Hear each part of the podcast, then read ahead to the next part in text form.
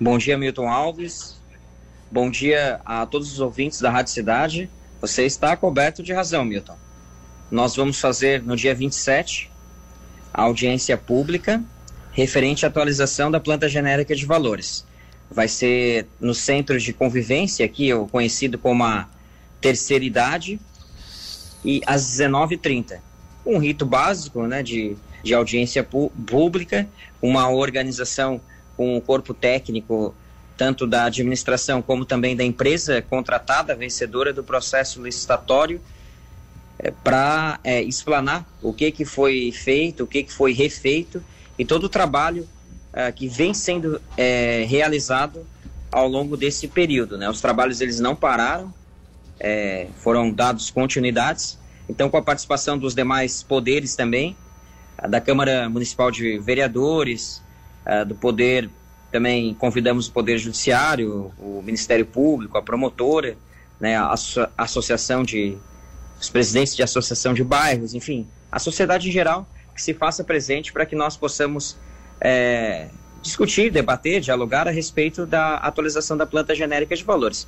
Os dois pontos é, cruciais é cumprir a legislação, ter um dado fidedigno, atualizado, e o segundo ponto é o menor impacto possível no bolso do contribuinte. Agora, é, doutor Vicente, é só, vai ser uma única e exclusiva audiência pública ou há a possibilidade de se fazer uma um pouco mais à frente ou no outro local da cidade para abrir a possibilidade de maior participação? Bom, o trabalho, o trabalho está sendo realizado, sendo revisado, né? É, primeiramente será, será essa audiência, né? Nós colocamos colocamos, fizemos diversos é, ofícios para outros órgãos, como o Ministério Público, como a Judiciário, Tribunal de Contas, é, também a Câmara Municipal de Vereadores, para que pudessem trazer as sugestões, as questões nas quais é, demos prazo de duas semanas, né, para que nós pudéssemos colocar todas essas questões que foram colocadas, elencadas, de queixas, reivindicações, ah, para que nós pudéssemos enviar isso à empresa que está realizando o trabalho. Então, neste primeiro, neste primeiro momento, nessa primeira etapa, é, essa vai ser a, o início de todas. Nós podemos sim, é, evidentemente, é, fazer mais, mais encontros com a sociedade para explanar melhor a, o que, que vem sendo feito e, e a importância de ter uma planta genérica atualizada no município. Agora, doutor Vicente, é, essa, essa assembleia, no caso, essa, é, é, essa, essa audiência pública, desculpa, né? Audiência pública, ela tem algum, tem algum poder decisório ou não? Vocês é mais para vocês apresentarem o que está sendo feito e eventualmente algum questionamento vocês teriam que, que, que fazer essa readequação fora da, da audiência, ou seja, na própria prefeitura, para apresentar depois. Ela primeiro é para explanar né, para a população. Evidente que é, pode muitas vezes é, algum cidadão, alguém que é, muitas vezes nem só as questões do corpo técnico define, né? Mas pode surgir dentro da audiência pública é, questionamentos e colocações as quais podem ser válidas e sim, nós possamos sim. implementar no nosso trabalho. Então, oh. ela não é uma audiência pública especificamente só para uh, ah, o pessoal ir lá assistir e bater palma é uma situação que pode sim, é, é, tem audiência pública, tem a participação do cidadão, tem a colocação do contribuinte, né? Tanto é que nós colocamos no rito, uh, no rito da audiência pública que o, a pessoa que vai participar ela informe o nome, onde mora, o bairro, o seu imóvel, quanto vale o imóvel e quanto pagou de IPTU. Né? Para que as pessoas se. É, para que tenha é, transparência naquilo que é, que é dito e para que nós possamos é, construir juntos um, um projeto mais fidedigno, mais próximo possível da realidade e com o menor impacto possível, porque na verdade o, o meu objetivo, né, Milton, ele é claro, ele é atualizar a planta genérica de valores, é ter um dado fidedigno, real, justo, atualização do cadastro, para que nós possamos tanto lançar ITBI de maneira justa, IPTU de maneira justa e também a questão do ITCMD, que é as questões do, das heranças e doação, imóveis de herança, que é o que pega na questão do Poder Judiciário. Então, quando tem alguma partilha de herança, algo nesse sentido, é, o que, que é feito? Eles vão consultar o nosso banco de dados aqui da prefeitura. E aí chega no nosso banco de dados um imóvel, uh, um imóvel que tem um valor, ele está aqui avaliado com 5 mil, 15 mil, 17 mil, então totalmente fora da realidade. E aí a gente passa vergonha. Né? Então, nós precisamos ter um, como, é, como uma prefeitura totalmente desatualizada, uma prefeitura é, desordenada, né? Então, nós precisamos sim, está é, tá tudo organizado. O que acontece dessa organização é que o IPTU ele acaba inserindo na é, referente ao valor que nós constamos na nossa planta. Então, é, qual é a equação possível de ter um sistema atualizado, de ter dados atualizados com menor impacto no bolso do contribuinte? Essa é a equação que a gente precisa encontrar.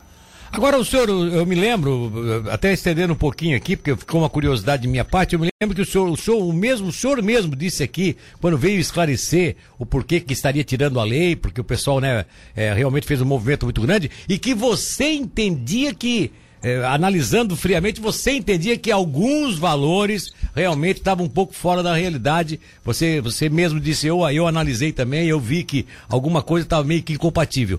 Isso já está sendo solucionado por vocês, eh, doutor Vicente? Vocês, vocês pegaram casos pontuais assim? Já, já tiveram, já tivemos a participação de algumas pessoas da comunidade levando para vocês esses problemas? Como é que tá, vocês estão lidando com isso? Aquelas coisas que realmente Sim. ficaram tudo fora da realidade. Sim, Milton. É, existem, existiram distorções tanto do ponto de vista de muito abaixo do valor real, né? Inclusive, Sim. onde eu moro, meu apartamento, inclusive eu pagaria o IPTU mais baixo do que eu pago hoje com o mesmo desatualizado. Ah, então, é isso tanto para baixo quanto para cima. Agora existe uma margem de erro. O que acontece é que é, o que acontece é que foi feito um trabalho, em grande parte ele estava a questão é o seguinte, em grande parte do trabalho que foi feito, ele estava adequado. Tá. Só que o que, que acontece? Os valores, ok. Né? Só que o IPTU no final ficava caro. Então, as pessoas, olha, eu até concordo com o valor que você colocou aqui. Né? Só que assim, o IPTU ficou muito caro. Eu pagava 60, 70 reais, agora eu vou pagar 800, vou pagar 900. Então, esse é um ponto. Agora, o que nós, é, o que nós visualizamos é o seguinte: é, alguns terrenos, imóveis, eles ficaram com valor é, o valor venal muito acima do valor, de fato, do valor de mercado. Então, por hum. isso, por este motivo, e, e uma quantidade considerável, né? Então acabaria tendo todo um transtorno. Nós não temos aqui como corrigir hoje administrativamente pela nossa equipe, que ela é uma equipe pequena. Então, por isso que foi solicitado que a própria a empresa revisasse esse trabalho e com esses dados que foram trazidos pela própria população e pelo, especialmente pelos vereadores, né, referente à, à casa do João, o terreno lá da Dona Maria. Olha, e aí vendo isso, de fato, esse aqui ele está acima do valor de mercado. Então, com isso, nós levamos todas essas informações para a empresa, a empresa se colocou a, a refazer todo o trabalho, né, revisar pontualmente, sem é, causar nenhum é, adicional, nenhuma cobrança adicional ao, ao erário público.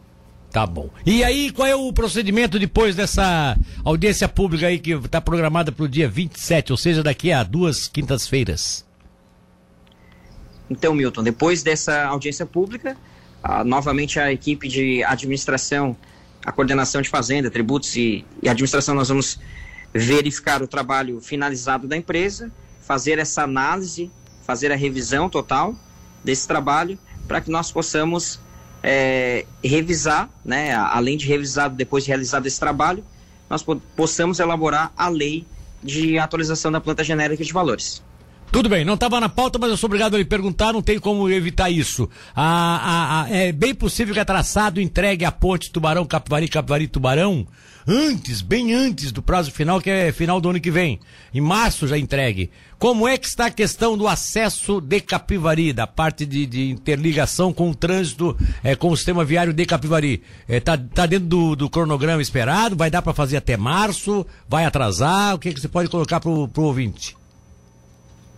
Milton, é, nós, nós estivemos aqui na Murel, que, que é responsável pela elaboração e execução do projeto da cabeceira da ponte do lado de Capivari, ligando até a Avenida Newton Augusto Saquete. Sim. Então eles têm, eles devem entregar até o final de outubro e início de novembro.